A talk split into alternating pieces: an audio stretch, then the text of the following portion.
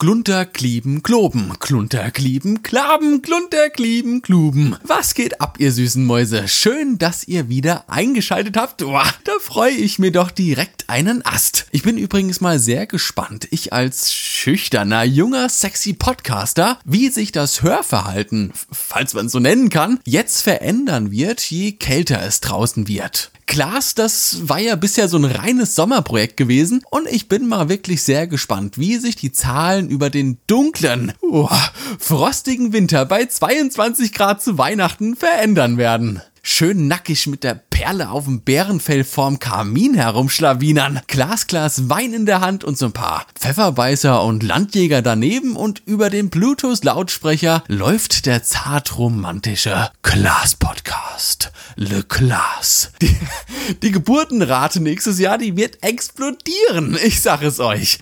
Egal. Genug rumgelabert für heute. Ab in die Folge, ihr süßen Mäuse. Viel Spaß beim Zuhören. Pftsch.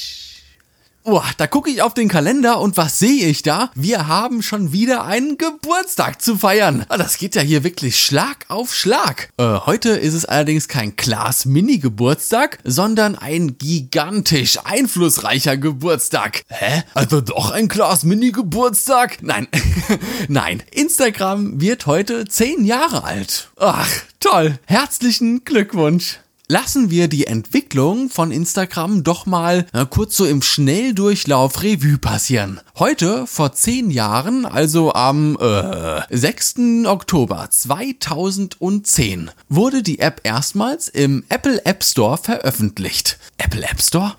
Im Dezember 2010 hatte man dann bereits immerhin schon die erste Million Nutzer. Und im September 2011 dann immerhin schon die ersten 10 Millionen Nutzer. Das war natürlich, wie ihr euch schon denken könnt, aber noch lange nicht alles gewesen. Denn ab hier ging es erst richtig los. Im April 2012 erschien die erste Android-App. Bis dahin war Instagram tatsächlich rein iPhones vorbehalten. Ah, das ist doch hier Smartphone-Rassismus. Und kurz darauf kündigte unser guter Freund der Zuckerberg an, äh, hallo Marc, Grüße gehen raus, er wolle den Dienst für eine flotte Milliarden Dollar übernehmen. Gesagt, getan. Unser Mark ist halt ein echter Macher und nun gab es kein Halten mehr bei den Menschen, weil wir damals Facebook ja noch vertraut haben. Im Februar 2013 erreichte man dann weltweit 100 Millionen Nutzer. Und im Sommer 2013, ja, war es endlich soweit und man konnte auch endlich Videos auf Instagram teilen. Ah, das war eine tolle Zeit früher, oder? Als man nur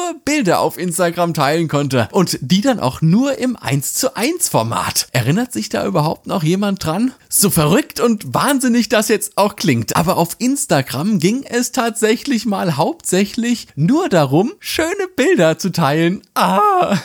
Im Winter 2013 führte Instagram dann auch schließlich die Chat-Funktion ein. Was? Man konnte auf Instagram mal keine Nachrichten verschicken? Äh, also. Ich habe da etwas Heißes, Feuchtes verloren. Hilfst du es mir zu finden? Schreib mir unter diesem Link für weitere versaute Fotos von mir. Also, also ich kann mich daran persönlich überhaupt nicht mehr erinnern, dass das auf Instagram mal nicht ging. Obwohl ich eigentlich schon davor auch dabei war. Hm, komisch.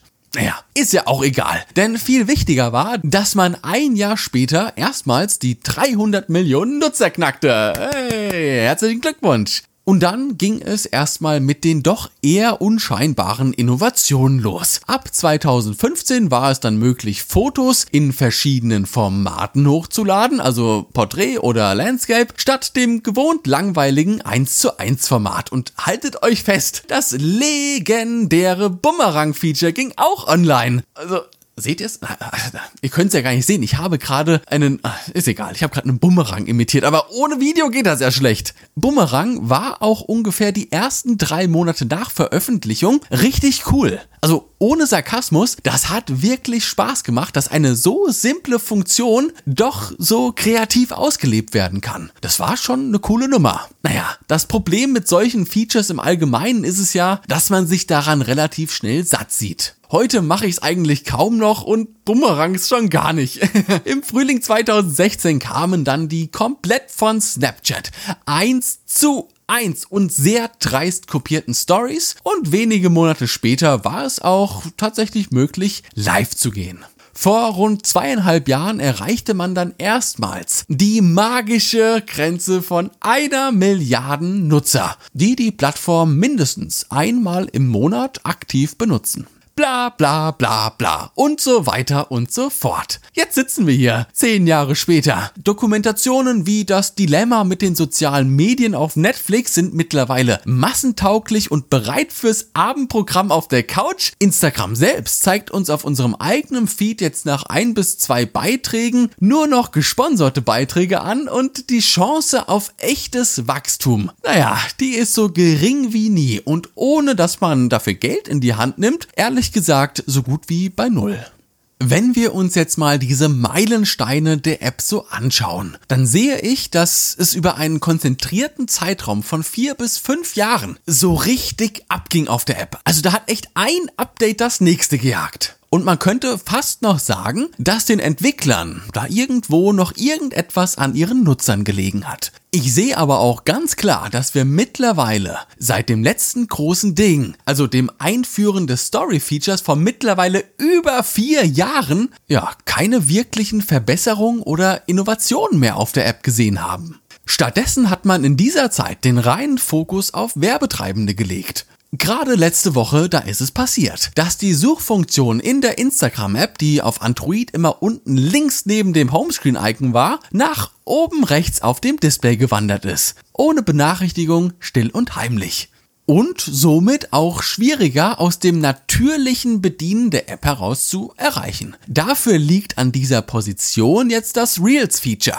Du klickst da drauf und es kommen buchstäblich irgendwelche Videos. Du selbst hast überhaupt keinen Einfluss darauf, was dir dort angezeigt wird. Ich versteh's nicht. Du klickst drauf und es geht direkt los mit irgendeinem total wahllosen Video. Ich verstehe das wirklich nicht. Warum kann ich da nach keinen Inhalten suchen oder gewisse Kategorien von Videos definieren, die ich persönlich bevorzugen würde, die ich mir vielleicht angucken würde, anstatt Videos, uah, schreck sofort das Fenster wieder zu schließen. Nichts geht. Es ist die totalitäre Bevormundung und genau deshalb für mich ein weiteres Feature in der langen Liste von Instagram-Features, die ich mittlerweile nie wieder benutzen werde. Und mir auch ehrlich gesagt, das wieder so ein Stück weit den Spaß an dieser Plattform genommen hat.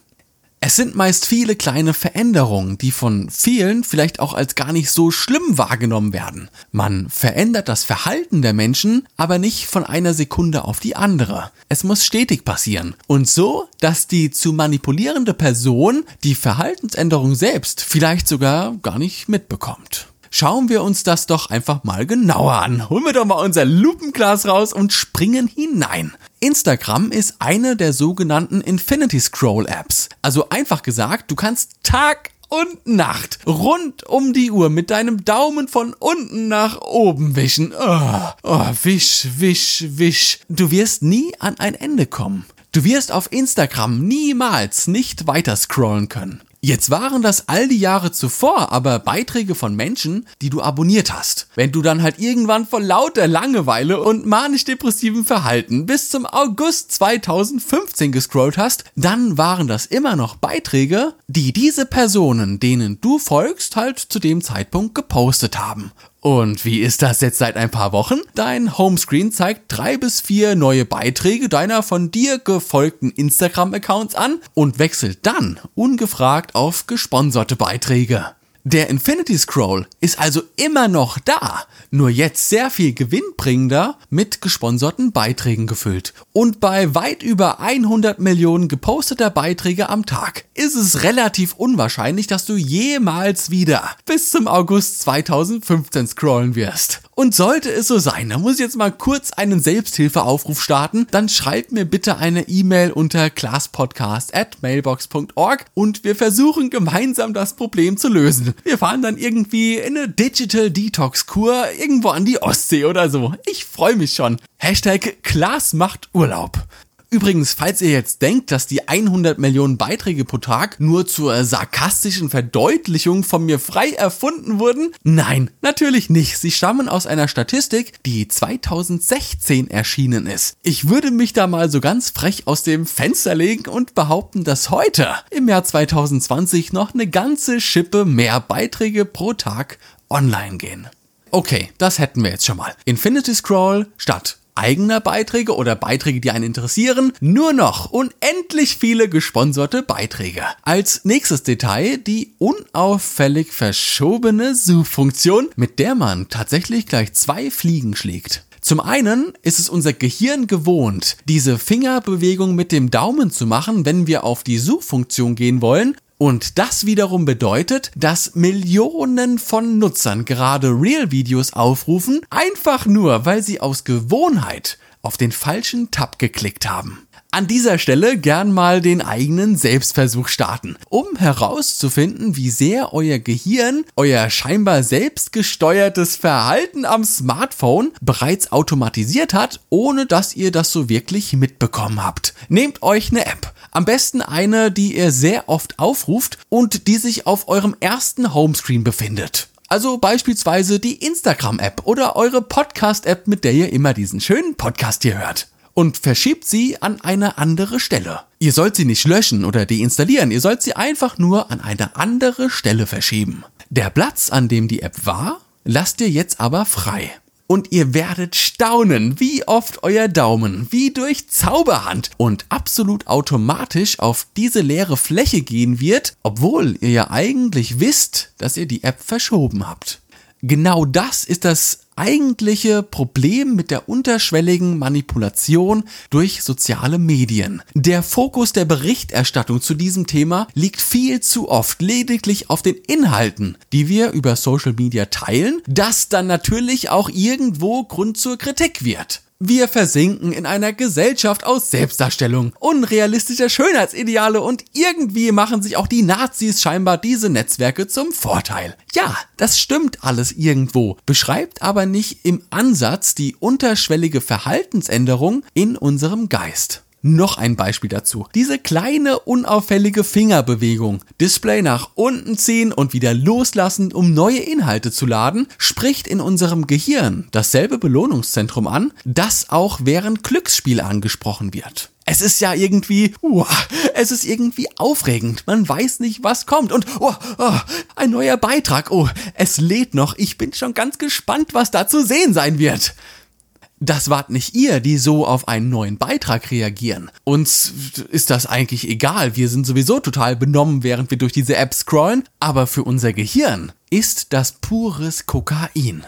Es werden Glückshormone ausgeschüttet, das Belohnungszentrum aktiviert und mit jeder Benachrichtigung werden diese Triggerpunkte wieder und wieder reaktiviert ob ihr dann am Ende des Tages 60 Mal euren Daumen auf dem Display nach unten zieht und wieder loslasst, um die App zu aktualisieren, oder ob ihr nachts an der Autobahnraststätte am Spielautomaten sitzt und wieder und wieder den Hebel nach unten zieht, um eine neue Runde zu starten, das Spiel mit dem Glück kann sehr schnell zur psychischen Sucht werden.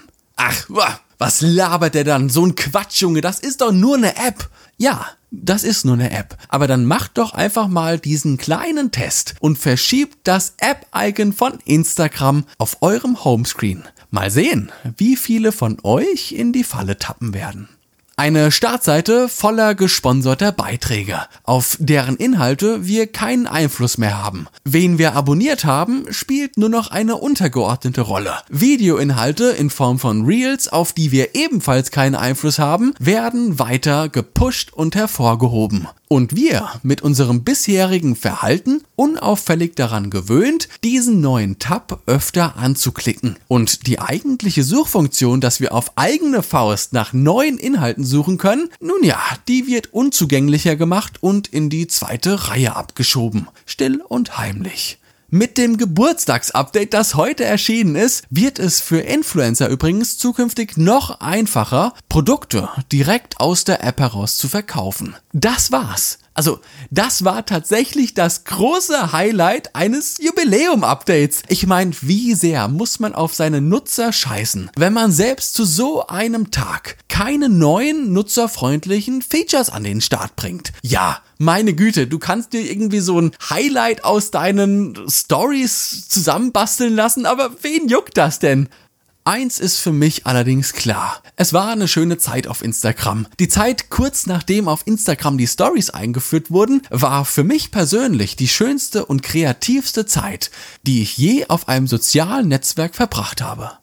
Du konntest organisch wachsen. Beiträge wurden noch nach Upload-Datum angezeigt. Spontane kleine Projekte konntest du jetzt in die Story packen und finale Arbeiten schön in deinem eigenen Feed präsentieren. Unternehmen wussten, dass es Instagram gibt. Die haben zu dieser Zeit nur noch den Großteil ihrer Aufmerksamkeit Facebook geschenkt. Es war noch nicht so laut auf Instagram und es war noch nicht so extrem werbegetrieben. Klar, wurden auch damals schon Werbeanzeigen eingeblendet. Wenn ich mir heute aber eine Story eines Freundes angucke und danach erstmal drei Werbestories kommen, bis ich dann endlich zur nächsten für mich interessanten Story komme, ah, hat man das eigentliche Ziel einer solchen App irgendwann, da irgendwo in einem blauen Meetingraum im Silicon Valley komplett aus den Augen verloren. Alles Gute zum Geburtstag Instagram. Bleib bitte nicht so wie du bist. Früher, da warst du cooler. So, das war's dann für heute gewesen und ich bin schon gespannt, ob und wie wir den 20. Geburtstag von Instagram feiern werden. Bis dahin ist aber noch ein bisschen Zeit und diese Zeit können wir natürlich sinnvoll mit vielen, vielen weiteren Episoden vom Klaas Podcast überbrücken. Ich hoffe, ihr konntet auch dieses Mal wieder etwas mitnehmen, hattet etwas Spaß gehabt beim Zuhören und dann würde ich ganz ungezwungen vorschlagen, dass wir uns das nächste Mal hören, wenn es wieder heißt. Holt das Popcorn raus, Klaas zu dem Popcorn, äh, Podcast. Lasst krachen, ihr süßen Mäuse. Ich hab euch ganz doll lieb. Ciao. Brrr.